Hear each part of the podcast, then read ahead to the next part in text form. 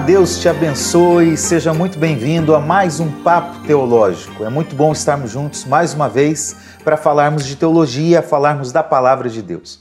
Hoje nós vamos uh, falar sobre um tema muito interessante: graça, hipergraça e sem graça. Como entender o favor de Deus. Antes disso, porém, quero convidá-lo e convidá-la a se inscrever nos nossos canais no YouTube, nas redes sociais da Maranata, no Instagram e no Facebook. E assim você pode participar com a gente divulgando esse programa e todos os outros, além dos nossos cultos, para o seu amigo, para o seu vizinho e assim propagar e evangelizar. Faça parte disso é uma forma atual de contribuir com o reino de Deus. Estamos aqui, é, e esse é um programa da Igreja Missionária Evangélica Maranata, também do Instituto Bíblico Maranata. Se você quer estudar teologia, você pode conhecer o IBM, certamente será bênção na sua vida. É, o programa de hoje é a primeira parte, nós teremos ainda uma segunda parte, então fique atento para você acompanhar todo o tema. Se você tiver alguma pergunta, alguma dúvida, você pode colocar nos comentários e nós vamos responder para você é, no mesmo canal, da mesma forma, tá certo? Gente, estamos aqui, pastor Richard Robespierre pastor da nossa igreja em Copacabana. Seja bem-vindo, pastor. Tudo muito bem? Muito obrigado. Deus te abençoe, estou muito bem. Que bom. Pastor Patrick, pastor aqui na Igreja da Tijuca, tudo bem, pastor? Tudo bom, pastor Assir, pastor Richard. Deus abençoe a vida de vocês que estão conosco. Muito bem, vamos fazer uma oração então para iniciarmos. Pastor Richard, por favor. Senhor, nós te pedimos que tu abençoe este programa e abençoe todos que estão assistindo. Que possamos Amém. de algum modo, Senhor, alcançar corações e que possamos de algum modo também, Senhor, explicar esse tema tão importante a tua graça. Em teu nome, Jesus. Amém. Amém. Gente, vamos lá. Graça, hipergraça e sem graça. Como entender o favor de Deus? Esse tema é importante, a gente tem que estudar sobre isso num papo teológico. O que o senhor acha, pastor Patrick? Eu penso que seja super importante, até porque isso não é o tema central, é um dos temas centrais da teologia. A graça é, percorre toda a história humana, né? toda a história do homem, da criação, então seja muito pertinente esse estudo. Muito bem. Pastor Richard, o que o senhor acha do tema? Eu acho que além de ser um tema central da, da teologia, ela está entrelaçado em diversos ramos da teologia. A gente vai encontrar na cristologia, a gente vai encontrar no tema salvação, a gente vai encontrar no todo o estudo do Velho Testamento e do Novo. Então, eu creio que é um tema fundamental. Está em todo lugar, né? Está em todo lugar. Aliás, eu não sei se vocês estão percebendo, mas é, o termo está sendo utilizado até de forma equivocada, né? Uh, muita gente fala que tem que ser pela graça, mas sem compreender o que de fato é a graça. Uhum. Então, por isso que é importante que você acompanhe esse programa, parte 1 e parte 2, para entender um pouquinho, tá uhum. certo? Gente, vamos lá. Quando a gente está falando da graça, há uma natureza da graça, há um, há um pressuposto que explica o que é essa graça. Então, qual é a natureza da graça de Deus, desse favor de Deus? O que, que a gente pode entender? Qual é a natureza? Isso. Bem, a gente.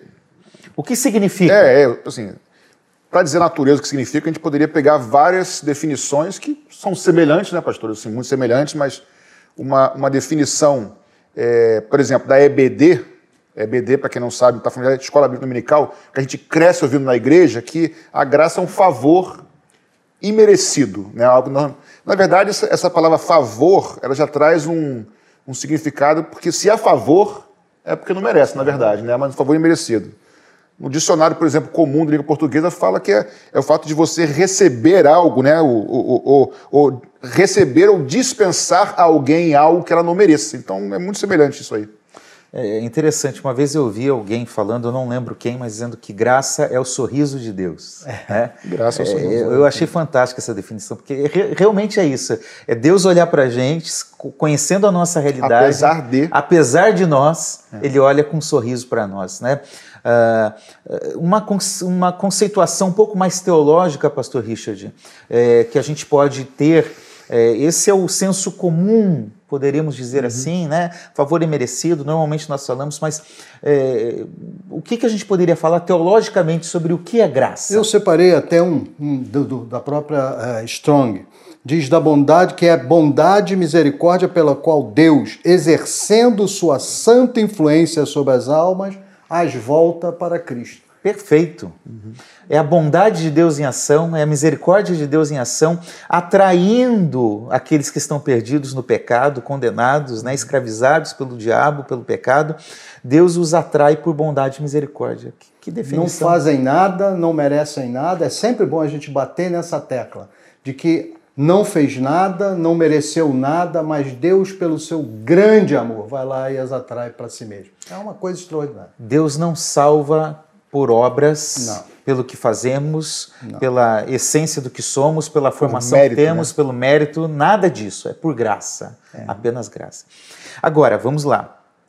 O, o, tema do programa a gente até fez um trocadilho aí, né? Deu para perceber. Graça, hipergraça, sem graça, ou seja, algo que não tem a graça de Deus realmente, né?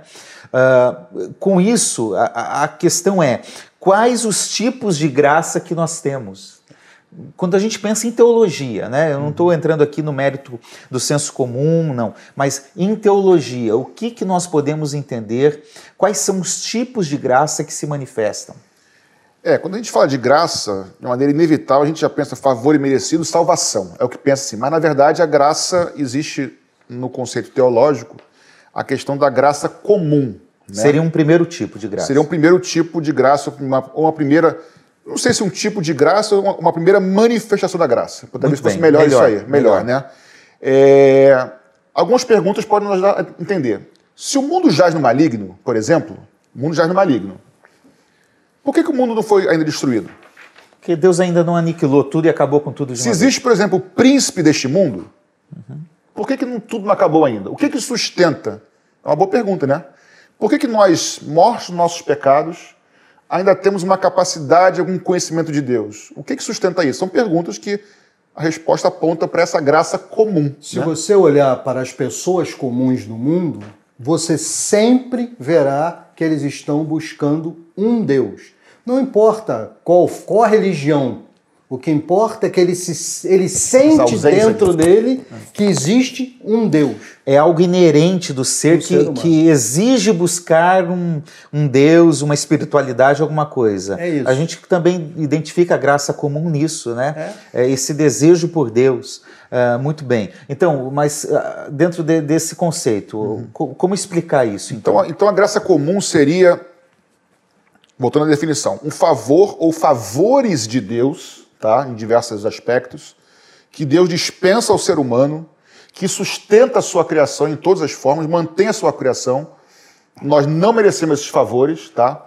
E, e esses favores são dispensados a todos os seres humanos, independente se, se crê é ou não. ou não. Não importa, pode ser um ateu. A graça de Deus comum, esse comum é apenas uma, uma, uma nomenclatura da teologia ela alcança até um ateu, por exemplo.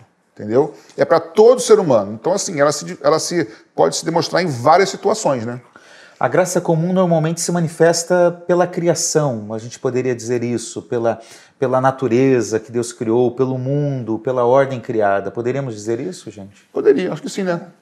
Podia. Eu conheci um homem que ele definia de uma maneira que eu gostei muito. Ele dizia que a graça é o que dá chuva para o lavrador e sol para a lavadeira. Exatamente. Tudo ao mesmo tempo. É, é isso. Perfeito. É, perfeito, é a perfeito. chuva para o, lavrador e a, o sol para a lavadeira. Ou seja, é, é algo que está distribuído de tal maneira equanimemente que faz com que nós não possamos é, deixar de ver um Deus bom e maravilhoso. Aumentamos o nível do programa hoje. Tá Você escutou a expressão que ele é, utilizou? Repita, por favor. Não sei. Qual é a expressão? Equani... Ah, equanimemente, isso. Muito bem. Uh, vamos ler um texto bíblico para a gente não ficar só na teoria, né, mas é. mostrar na prática o que a gente está querendo falar. Podemos ler Mateus capítulo 5, versículo 45. Pastor Richard, aproveite, por favor. Eu, porém, lhes digo Amém. Amem os seus inimigos e orem pelos que perseguem vocês, para demonstrarem que são filhos do Pai de vocês, que está nos céus, porque ele faz o seu sol nascer sobre os bons e maus e vir chuvas sobre os justos e injustos. Mateus 5, 44, 45 da Nova Almeida. Muito bem. Isso quer dizer que a chuva vem para quem serve a Deus e para quem não serve. Exatamente. Né? A vida, o ar que respiramos, vem para todos. Isso é graça comum. Uhum. É um favor de Deus, é a misericórdia de Deus, é a bondade de Deus sendo manifesta nas coisas mais comuns da vida. E talvez por isso o nome, né, a designação graça comum. Correto? Exatamente. É. Perfeito. Muito bem. Uh, Berkoff, que é um, é um teólogo sistemático, ele diz algo interessante. A obra da graça comum divina se vê em tudo que Deus faz para restringir o desenvolvimento e a influência do mal no mundo. Ou seja, são gotas da graça de Deus que ainda que se manifestam. Né? É isso. E que vão sustentando o mundo. Porque o mundo ainda não chegou num caos total de, de, de, de destruição, né? de desarmonia. É porque Deus realmente tem sustentado. Até porque a gente sabe, desculpa, que para construir leva-se muito tempo, qualquer é. coisa. Agora, para destruir é muito rápido. Então, a natureza deixada por si só, se não fosse a graça de Deus sustentando, teria se autodestruído há muito tempo, na verdade. Eu não sei se vocês conhecem a, a, a definição de João Crisóstomo. Ele cita ah, quando o Senhor expulsa os demônios da legião de demônios e entra nos porcos e os porcos se atiram logo ah, no mar, em algumas versões diz no lago, e morrem. Uhum. E São João Crisóstomo diz que isso demonstra o que aconteceria se os demônios tivessem controle sobre o mundo. O mundo seria sido destruído há muito tempo, mas é a graça de Deus que os impede de ter esse poder sobre todo o ser humano. Sobre toda a é, eu acho que vale a pena a gente tocar no assunto, porque a gente está falando dessa maldade que há no mundo. Né? Por que, que Deus permite o mal? É, poderia ser um programa só para isso é. e vai ficar na, na, lista. Mas, por hora, poderíamos dizer que uh, o mal é uma consequência das próprias escolhas do ser humano, que caiu em pecado e fez as suas próprias escolhas, né? Uhum. Nós vemos isso em Gênesis 3, tem a queda, Gênesis 4, temos o primeiro assassinato. É. Uhum. Gênesis 6, o autor bíblico vai dizer que uh, já a calamidade, violência, o mal está imperando no mundo. Então, poderíamos dizer que o mal ainda existe como consequência das escolhas humanas. Deus está no governo, Deus sabe do que está acontecendo. E ele manifesta a graça comum como uma expressão de bondade e misericórdia. Né? Era para o mundo já estar num caos. Não está porque Deus ainda Deus está manifestando a sua graça. Uhum. É isso. Agora, a graça comum tem a ver com a graça salvadora, que é uma outra manifestação da graça? É, como que, que na teologia a, as diferentes tradições teológicas enxergam isso? Bem, existe uma linha teológica que entende que a graça, essa graça comum, ela não permeia, ela não adentra na área da salvação do ser humano. Então, existe uma área da teologia que vai, que vai dizer que essa graça comum e nós concordamos com isso até aí, que ela é dispensada a todos os seres humanos, nós lemos lá o texto de, de Mateus 5, mas que ela não entra na área da, da, salvação.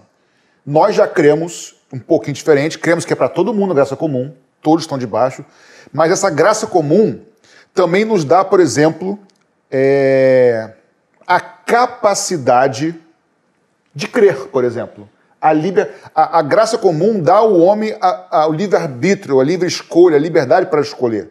Nós entendemos assim, ou não é isso? Sim. A criação manifesta a glória de Deus. Uhum. Quando nós percebemos Deus se manifestando, dando aquilo que a gente chama na teologia de revelação geral, uhum. Deus se revelando na, na criação, em tudo que ele criou, em tudo que ele fez, a gente vê a graça de Deus ali e vê que também ali se expressa uma vontade salvadora de Deus. É uma uhum. forma de Deus se revelar, uhum. mostrando quem ele é, mostrando o seu poder. Seria mais ou menos Entenda isso? Entenda que a graça comum não salva. Sim, mas ela aponta. Mas ela Sinaliza, possibilita. Possibilita. Habilita. Habilita, capacita, exatamente, entendeu? Muito bem. Tem que usar o verbo correto, né?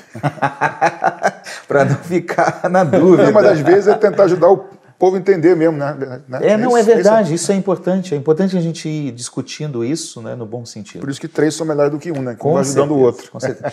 Agora, ok, então já entendemos a graça comum, mas e aquilo que a gente chama de graça especial, uma segunda forma da graça se manifestar. Graça salvadora, pastor Richard. Graça especial. O que é essa graça especial? Exatamente. E em que ela se diferencia da graça comum? É exatamente um esforço concentrado especial de Deus para chamar a pessoa para conhecê-lo. É diferente de uma graça geral. Ele, na verdade, começa a trabalhar nas pessoas que ele assim quer, e ele vai trabalhando e vai atraindo a si. De tal maneira que lá em Efésio diz que a multiforme sabedoria de Deus é demonstrada pela igreja. Por quê? Porque como o pastor Patrick se converteu, foi totalmente diferente do que como eu me converti. Como o Senhor trabalhou e chamou o pastor Patrick, foi diferente do que como me chamou ou como chamou o pastor assim. A, a gente tem várias maneiras de Deus atuar e chamar especialmente para a salvação. Não é mais para que você creia ou tenha a capacidade de ver a Deus. Na verdade, é especificamente para a salvação. Muito bem, salvar o pecador da sua condição de condenação. Exatamente. Tá certo? Agora, ah, a graça comum, nós falamos que ela é dispensada a todos. Né? Uhum. E a graça salvadora, pastor Patrick, ela também é dispensada a todos? Sim ou não? Só o sim ou não? não. Eu posso falar sobre. Vamos lá. Sim ou não? Explique. Explique. Bem, da mesma maneira, existe uma corrente no meio protestante, né, cristão, que entende que essa graça é, salvífica ou a graça especial, ela é apenas para alguns. Para os eleitos. Para os chamados eleitos ou escolhidos. Eu já entendo. Que eles chamam, inclusive, de graça irresistível. Graça irresistível. Uma imposição de Deus sobre. É, nós sobre até temos um programa, ou dois programas sobre esse assunto, né? Sobre a questão da eleição. Você pode assistir, caso não tenha assistido. Então, voltando. Então, existe uma linha teológica que entende que essa graça especial, salvífica, é apenas para os eleitos nós entendemos que essa graça salvífica, ela é para todos, ela está acessível a todos, porém só experimentam esta graça específica, obviamente, aqueles que, pela fé, pela capacidade de crer que receberam pela graça comum, só esses que vão experimentar. Então, como se a graça, a graça comum dá essa possibilidade a todos, e quando vem, quando vem o advento do, da obra de Cristo na cruz, que é a oferta de Deus, né, a graça, o favor de Deus, aqueles que creem, que respondem a essa, assim, aqueles que respondem a essa graça comum. Se arrependem, que reconhecem seus pecados, Sim, que isso, creem em Jesus. Isso eu quero chamar de responder positivamente ao que a graça comum nos deu, que é a possibilidade de crer. Quem crê nisso, aí experimenta tudo que a graça especial tudo que a cruz pode nos oferecer nos oferece, vai experimentar. Usando um exemplo que todos nós já vimos, na, você está na praça pública pregando e de repente, quando faz o apelo, tem dezenas de pessoas que estão paradas assistindo, mas três, quatro, cinco pessoas vêm à frente. A graça é, específica vai atuar na vida dessas pessoas. Foi oferecida a todos que estavam vendo. Mas aqueles quatro, cinco que foram e atenderam ao chamado, esses recebem a graça porque eles é. atuaram nesse sentido. Eu diria o seguinte, pastor Assi, pastor Richard, se graça é um favor, é, favor imerecido, dois favores. Qual é o favor da graça comum? É dar ao homem a capacidade de crer. Esse é um favor que Deus nos deu, mesmo é caído. E qual é o favor que Deus nos deu na graça especial? O fato de ter Cristo morrido por nós, porque se não fosse isso, não receberíamos nada. Então, a comum me dá a possibilidade de crer. De, de reconhecer que existe um Deus. Que existe um Deus, enfim, ao superior, chama o nome que quiser. Mas quando vem a graça, o favor especial na plenitude dos tempos, quando nós respondemos crendo nisso, aí experimentamos todo o favor de Deus. É. Vamos ler um texto? Pastor Richard, vamos ler o texto de Tito, capítulo 2, versículo 11, por favor. Porque a graça salvadora de Deus se há manifestado a todos os homens esse texto é maravilhoso, né? É. Porque Paulo é muito claro aqui, ele está dizendo, existe uma graça que é especial, ele chama aqui de graça salvadora, salvadora. que só pode ter uma origem, é Deus, uhum. ela se manifesta a todos os homens. Uau! E não é... somente a um grupo específico. A um grupo específico. A todos os homens. É, isso é muito bom. Ainda que às vezes alguns queiram explicar que todos aqui são categorias de pessoas, né? Uhum. Grupo, não, não é. O texto bíblico é claro. É, é forçar a barra nesse texto, é, querendo dizer que não são todos, mas são apenas alguns. É bom destacar, pastor Assi, que assim, é, a gente está falando de uma forma sistematizada, graça comum e graça específica, ou graça especial, ou graça salvadora, salvífica, mas, na verdade, a graça de Deus é a graça de, é Deus. Graça de Deus. É uma graça só que ela se manifesta em diversos favores ao longo da história. Nós apenas sistematizamos, ou nós, digo nós, na verdade, a teologia né, sistematiza para organizar, entender e compreender. Mas é uma graça só, na verdade, não é isso? É isso. Uma graça só, né? É, A gente usa esse meio mais pedagógico para explicar e ficar um pouco mais claro, Uhum. né? percebendo como essa graça se manifesta. Mas é uma graça só, é um Deus só, é uma graça só. É isso mesmo. Correto? É isso mesmo. Vamos ler de novo esse texto? Porque a graça salvadora de Deus se há manifestado a todos os homens. Muito bem, muito bem. É legal que essa, essa versão que ele leu é a corrigida Corrigida Fiel. fiel. Agora, por exemplo, a Nova Almeida, mesmo texto, muda um pouquinho e acho que soma, na verdade. Se Complementa, traduções, porque né? se aqui ele leu, pastor Richard, que diz que a graça salvadora de Deus se há manifestado a todos os homens, a Nova Almeida fala assim, porque a graça de Deus se manifestou trazendo salvação a todos os homens. É a mesma coisa, só que mostra que a graça de Deus é uma graça só. Agora ela se manifestou trazendo salvação. Antes, na comum, ela apenas havia se manifestado trazendo a possibilidade de crer, do acreditar. E agora ela veio nos salvar, completou, dizer, completou a obra proposta desde o início, né? Perfeito. Bem legal, né? perfeito. Bom, gente, vamos lá. Nós já entendemos algumas coisas aqui. O que é graça, o que é graça comum, o que é graça salvadora. No entanto, na prática das igrejas, na prática eclesiológica, né, eh, usando até mesmo a teologia como base, algumas tradições usam o termo meios de graça. Tá? Então, a graça existe. Como que Deus manifesta essa graça? Alguns vão dizer que existem alguns meios que são utilizados por nós, pela Igreja de Cristo, e que, ao utilizarmos esses meios, nós estamos manifestando a graça de Deus. Eu acho que valeria a pena nós entendermos um pouquinho disso.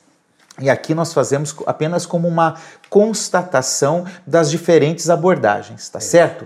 Vamos lá, Pastor Richard, em primeiro lugar, como o catolicismo romano entende esse meio de graça? É é importante pontuar que o meio de graça dentro da, da Igreja Católica ela se expressa de uma, de uma forma específica. O que é essa forma? A forma específica entendida pelos nossos irmãos católicos é que através da Eucaristia, quando você participa da hóstia, para a gente ficar bem claro para todo mundo, quando você participa da hóstia, você está adquirindo, digamos assim, a- junto com a hóstia, a graça de Deus. Os favores, sobre- né? É, o favor de Deus sobre Isso. a sua vida. Então a graça de Deus é transmitida e recebida através De elementos, né? do, do elemento Do físico. elemento, É. E, e é bom lembrar ainda que a Eucaristia s- tem a, a prioridade na explicação, mas que a Igreja Católica também se utiliza de outros sacramentos. Né? São sete sacramentos, Isso. pelo menos. Até o casamento é sacramento. Casamento é um sacramento é, que, que, por meio destes sacramentos, a graça de Deus é manifesta. Isso. Tá certo? Mas nós demos ênfase aqui à Eucaristia. Agora, para além é, do- dos católicos, é, algumas igrejas protestantes, nós chamamos de reformadas, também é, acreditam em alguns sacramentos, em alguns meios de graça. Bom, vamos lá. Quais são e o que significa essa crença na, na teologia deles?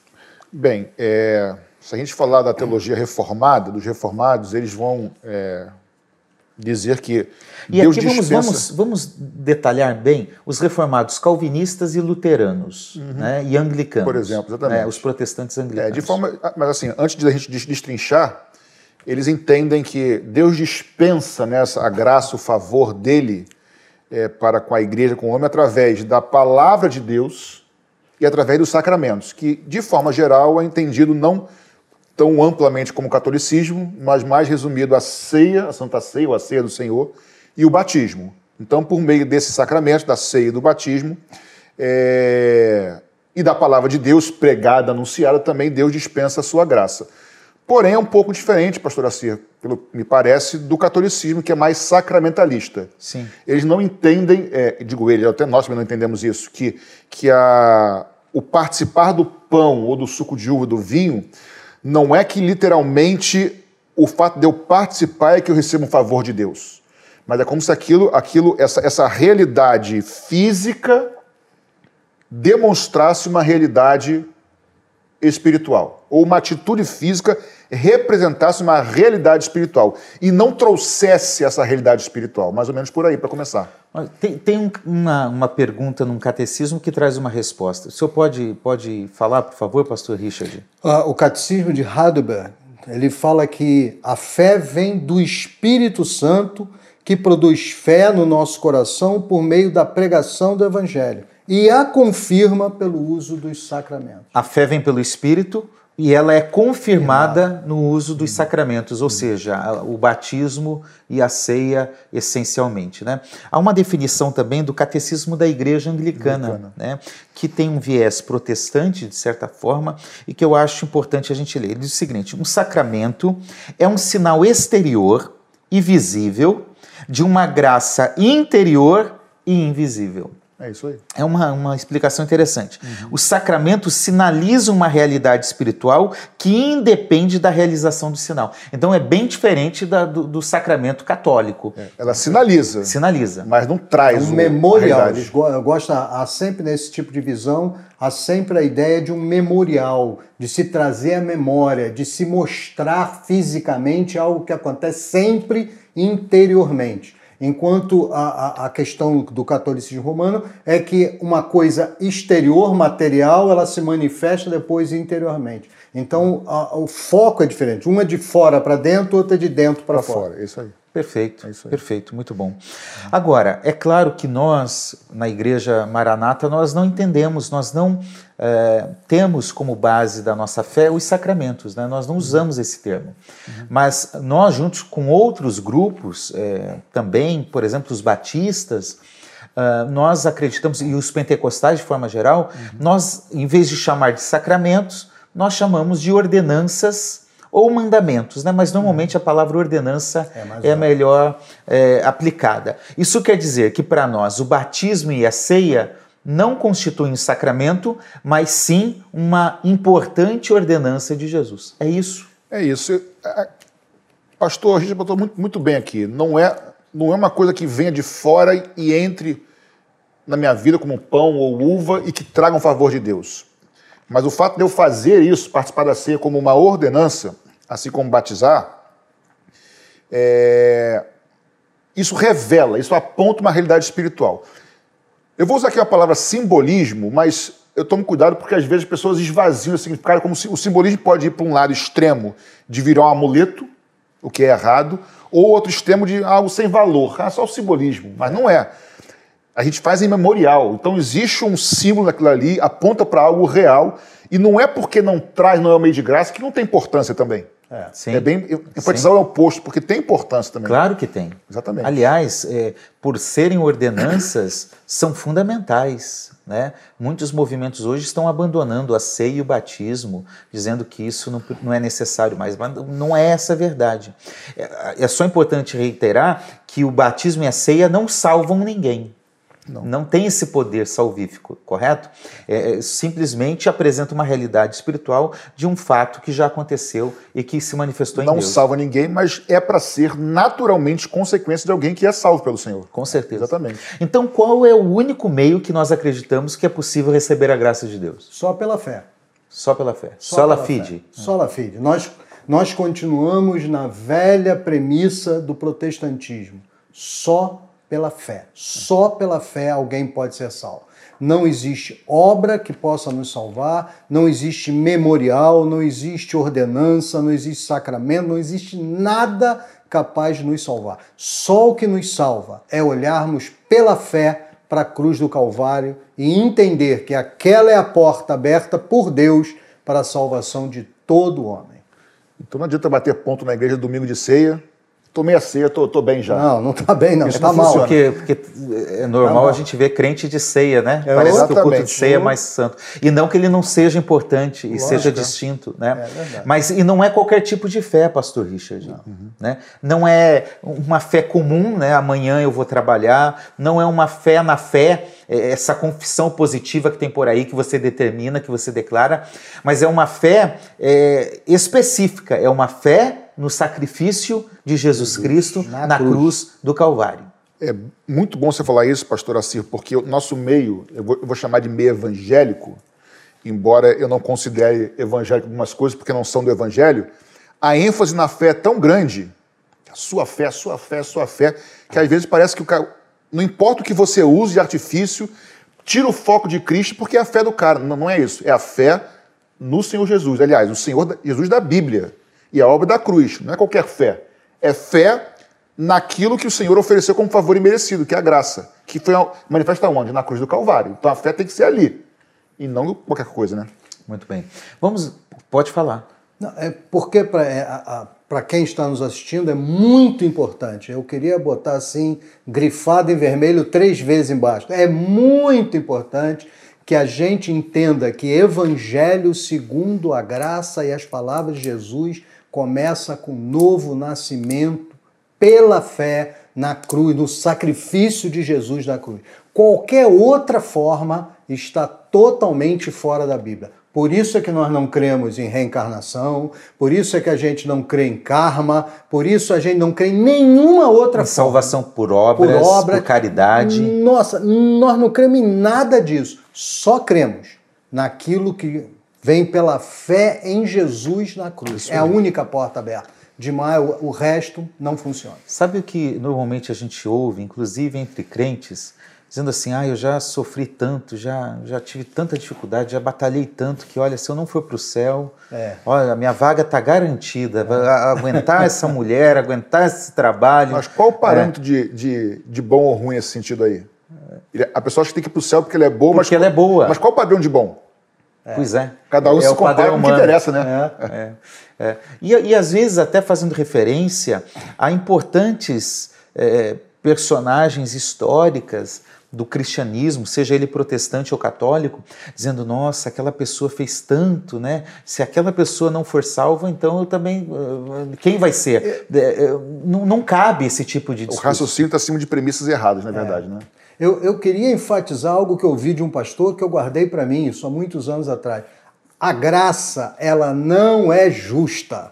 Eu quero repetir isso para você. A graça não é justa segundo o meu conceito de justiça. Porque para o céu que eu vou pela graça, vai qualquer bandido que conhecer Jesus no último momento e aceitá-lo.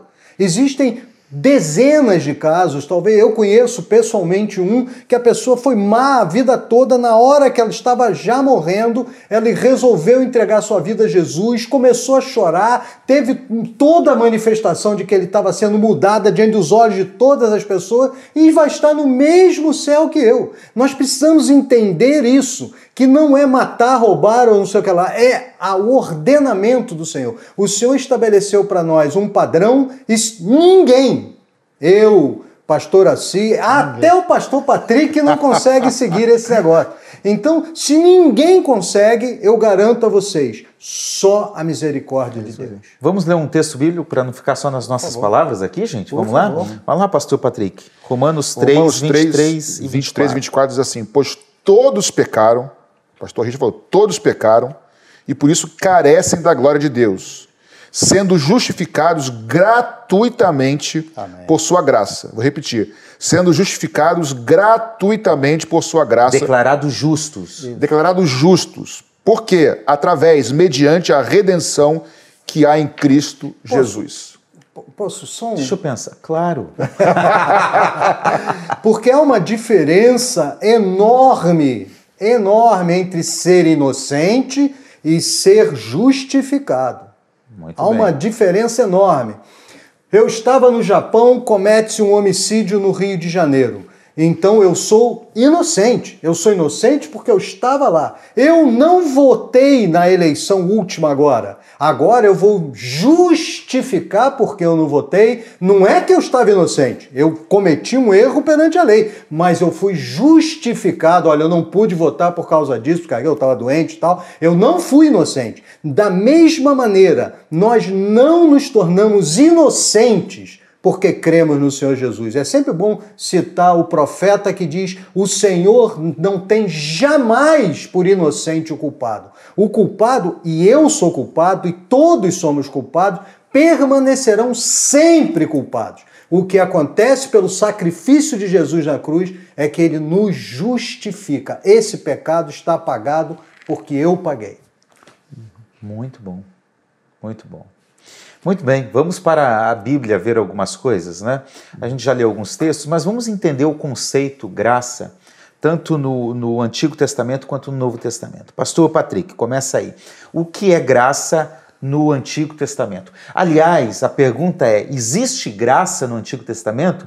Porque Normalmente as pessoas começam a dizer o tempo da graça é o Novo Testamento. Né? É, alguns, como Marcião, é, lá no segundo século, diziam que o Deus do Antigo Testamento era um Deus vingativo, um Deus mau, raivoso, é, e o Deus do Novo Testamento era gracioso, bondoso, misericordioso. Isso condiz com a verdade? Bem, se a graça realmente, segundo dizem essas pessoas, só é manifesta no Novo Testamento então Adão tinha que ter morrido na hora que ele pecou porque o salário do pecado é a morte. Então a graça de Deus ela é manifesta em toda a história humana. Aliás, quando, sem querer entrar no assunto, mas assim, só pincelando aqui, quando Deus criou, ele, por já saber que o homem pecaria, a graça é que vem sustentando toda a criação. Então, ao longo de toda a criação, e aí eu vou focar agora, fazer um recorte no Antigo Testamento, a graça de Deus está sustentando. Foi a graça de Deus que sustentou Adão, Abraão, Isaac, Jacó, José, Moisés, a história toda, os profetas, foi a graça de Deus. Foi.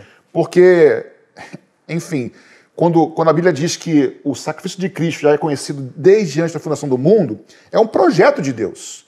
Essa graça específica, salvífica ou especial que falamos, que foi manifesta em Cristo, mas Deus vem sustentando até que ela viesse a se cumprir. Então a graça, o mesmo Deus do antigo, o mesmo Deus do novo.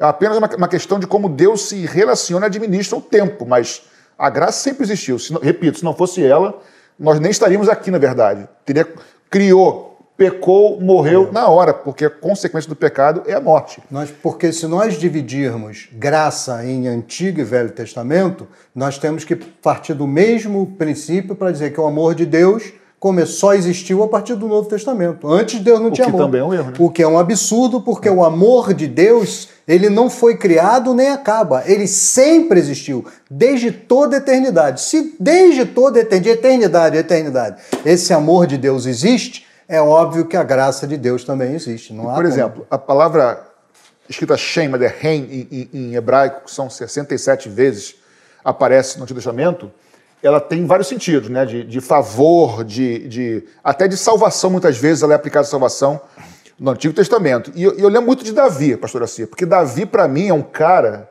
que ele entende a graça no tempo da lei. Sim.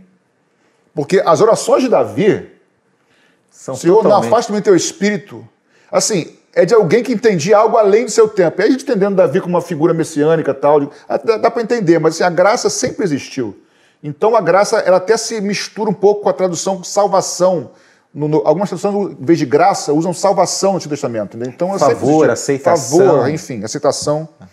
Então isso quer dizer que nunca foi pela lei.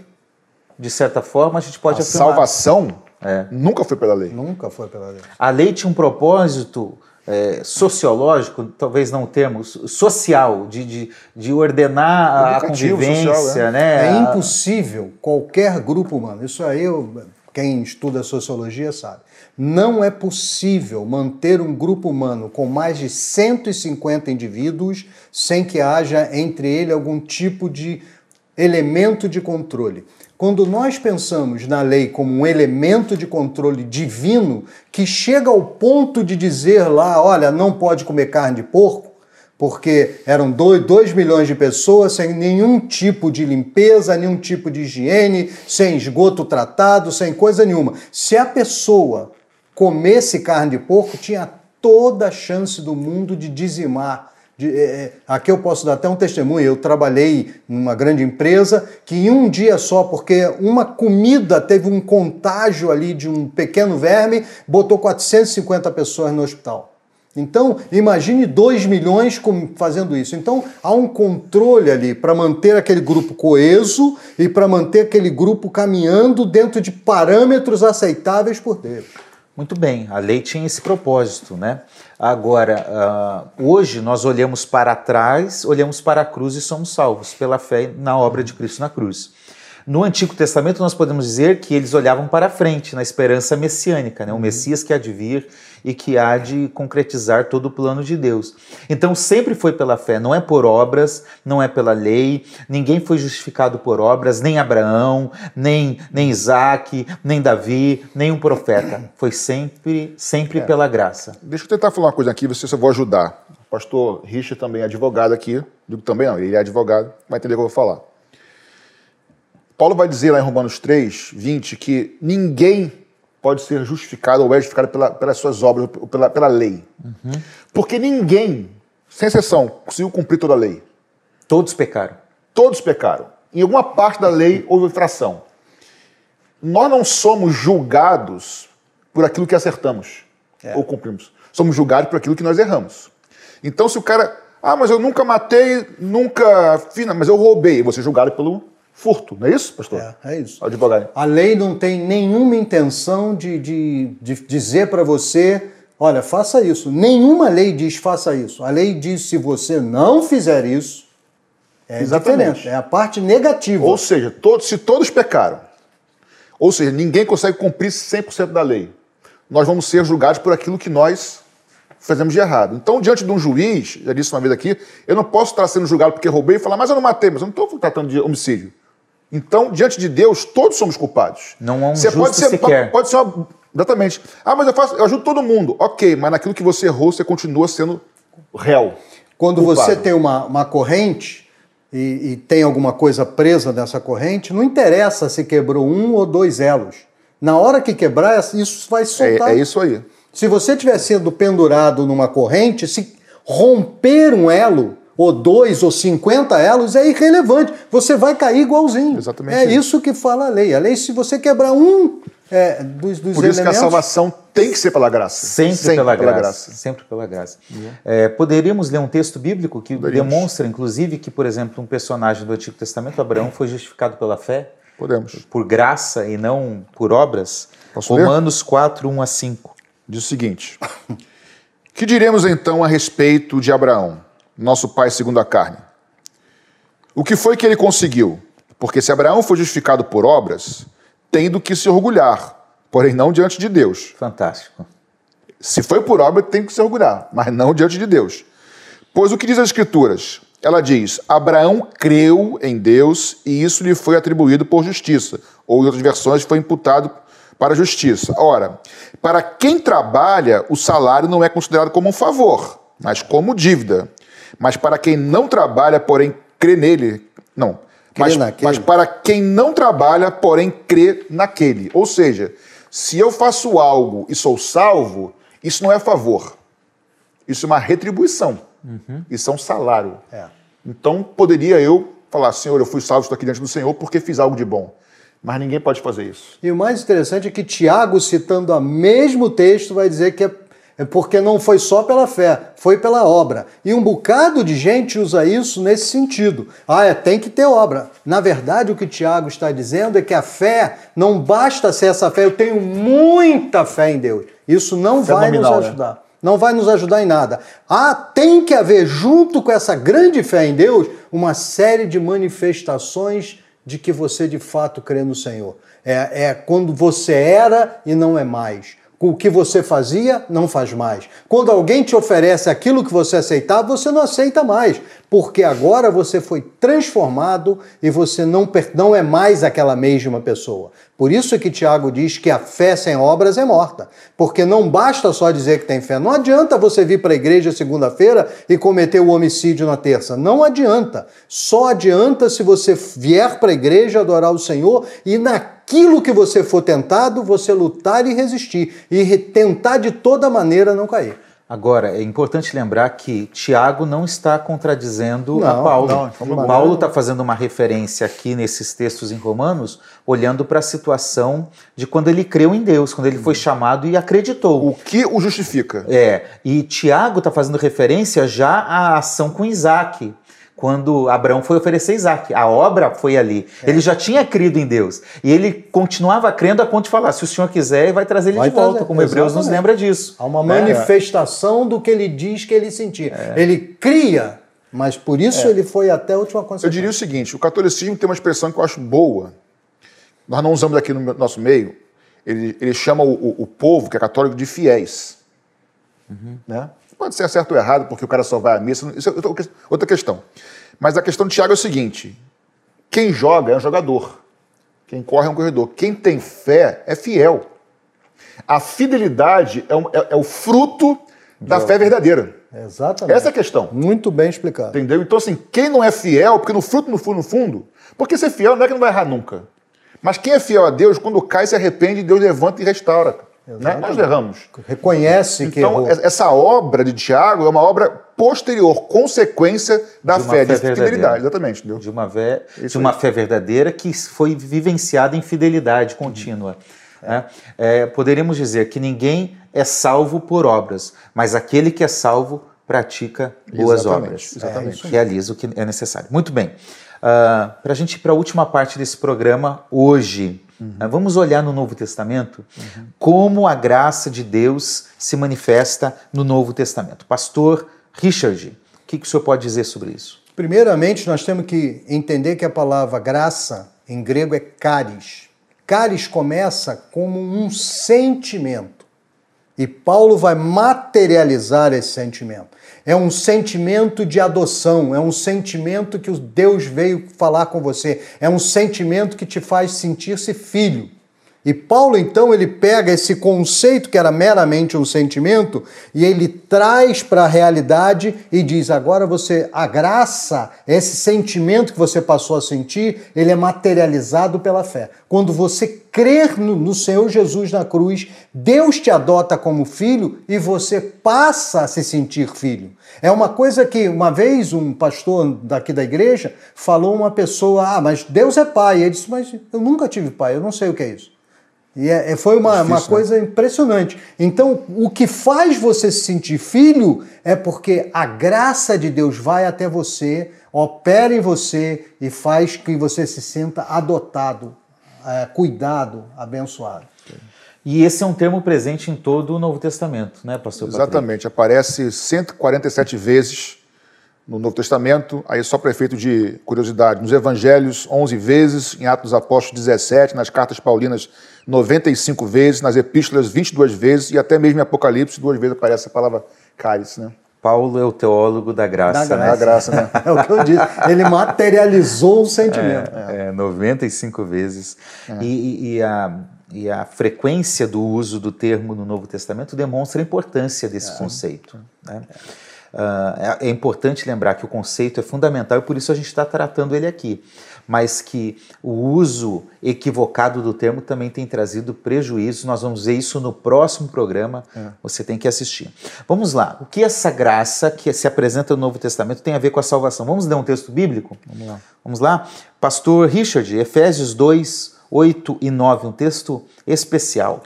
Porque pela graça vocês são salvos, mediante a fé. E isto não vem de vocês, é dom de Deus, não de obras, para que ninguém se glorie. Muito bom esse texto, né? É, um dos textos mais apreciados para falar sobre salvação. Vamos lá, por que pela graça? Que ele começa dizendo isso, por que pela graça vocês são salvos. O que, que ele está querendo dizer é o seguinte, aqui nesse termo, o que, que você pode me dizer? Eu vou ser radical aqui. Por que pela graça? Porque não existe outro caminho. Muito bem. Porque tem que ser pela graça. Por que pela graça?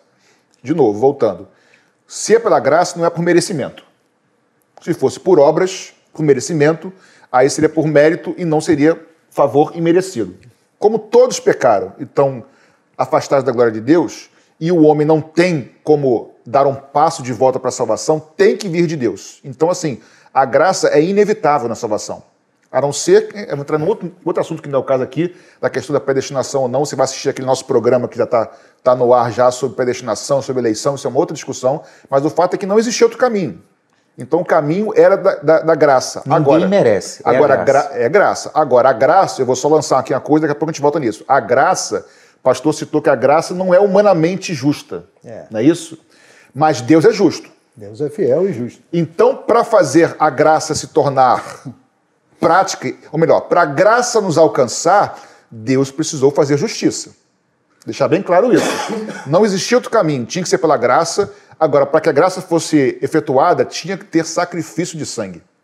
Por isso que o autor vai dizer que sem sacrifício de sangue não há remissão de pecado, porque o sangue está à vida do ser humano. Patrick, é, é importante que as pessoas que nos assistem entendam uma coisa: que o sacrifício, ideia de sacrifício, está em todas as culturas humanas que vão da China à Patagônia. Não É interessa. um princípio espiritual isso. É um princípio que todo toda a humanidade sempre aceitou. É interessante que as pessoas se revoltam contra a cruz do Calvário especificamente, mas se esquecem que toda a humanidade, é. desde sempre, creu em sacrifício. Eu recomendo quem quiser ler, saber alguma coisa, um livro do mundo chamado Sapiens, que ele, né, contestando é, essa ideia de fé, ele quer contestar a fé, ele vai mostrar que as pessoas sempre buscaram alguma coisa para sacrificar. A prova é inconteste, existe em toda a história da humanidade. É.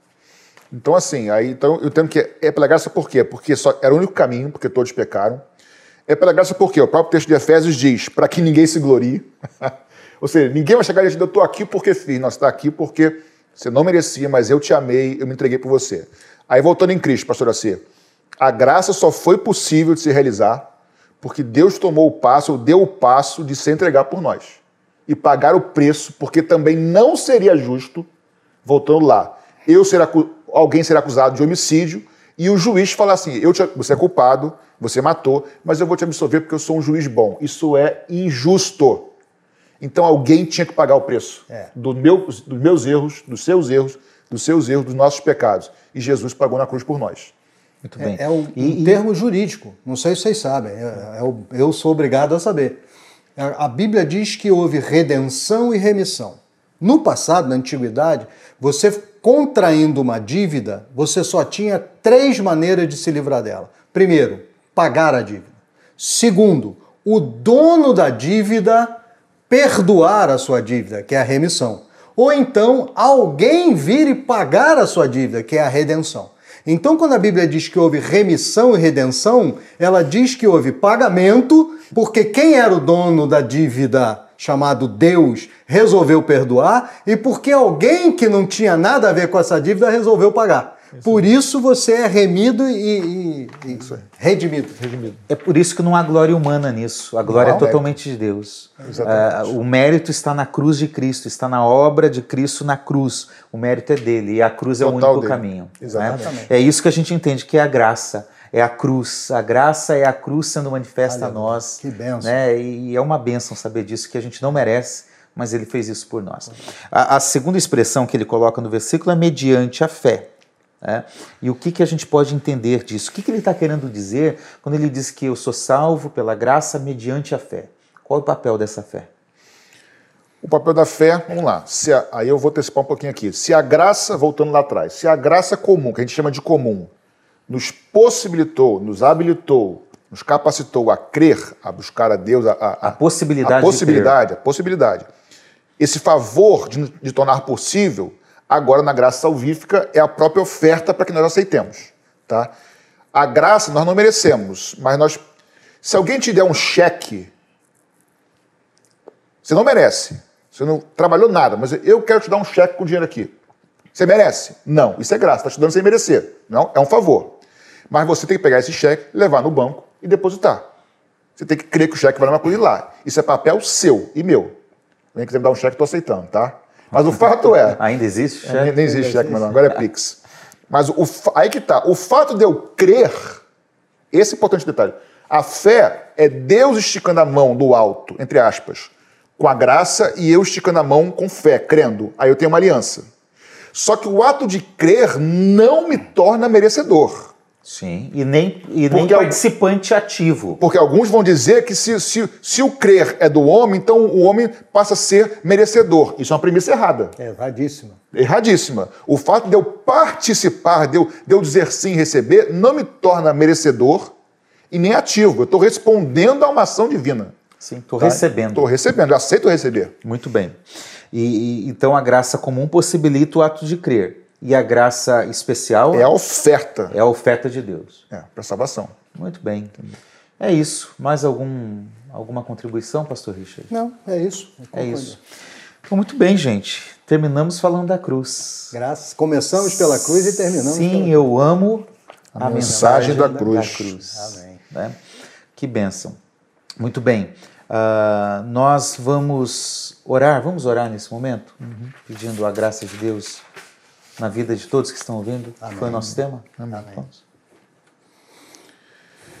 Jesus, muito obrigado por esse privilégio, a tua graça que nos alcançou.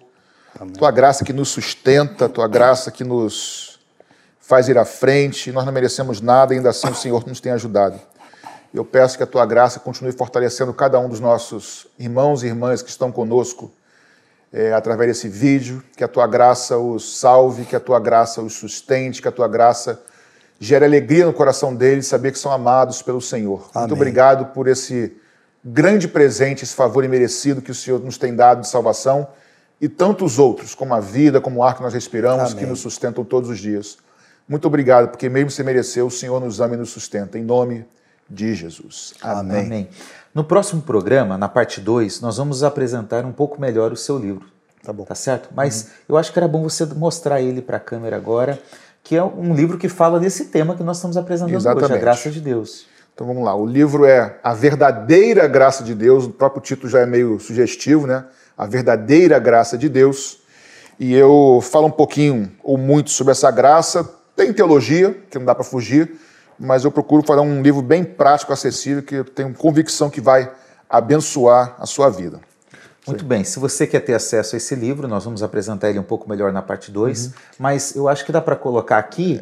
A... Eu posso até falar, se for o caso também, é só se você quiser o livro, não for da Maranata, se for da Maranata é mais fácil, tem acesso aos pastores, é só é, acessar os pastores você vai conseguir. Se não, liga para a sede é, 2567-7770-21, 2567-7770 pede para falar com alguém a respeito do livro, que vão te dar todas as informações, a gente consegue enviar para sua casa e tenho certeza que vai abençoar a sua vida, tá bom? Muito bem. Gente, quero lembrá-los que esse é um programa patrocinado, apoiado pelos membros da Igreja Missionária Evangélica Maranata. Graças a Deus que nós temos esse privilégio de anunciar o Evangelho e falar da graça de Deus. Então, aqui vai nossa palavra de gratidão a vocês. É, você que é membro dessa igreja, nós convocamos a você a continuar com essa fidelidade. Você que não é membro, mas tem gostado da igreja, gostado dos programas, também não é proibido se quiser ofertar. As contas da igreja estão passando aí e você pode facilmente, de forma voluntária, amorosa, se quiser contribuir com esta, com esta programação para que continuemos levando a palavra de Deus. Tá certo? Gente, vamos continuar esse papo, porque ele está muito bom. Parte 2 vem logo aí e que Deus abençoe Amém. vocês. Obrigado por hoje. Deus abençoe. E até o próximo. Que Deus abençoe Deus a todos abençoe. vocês. Abençoe.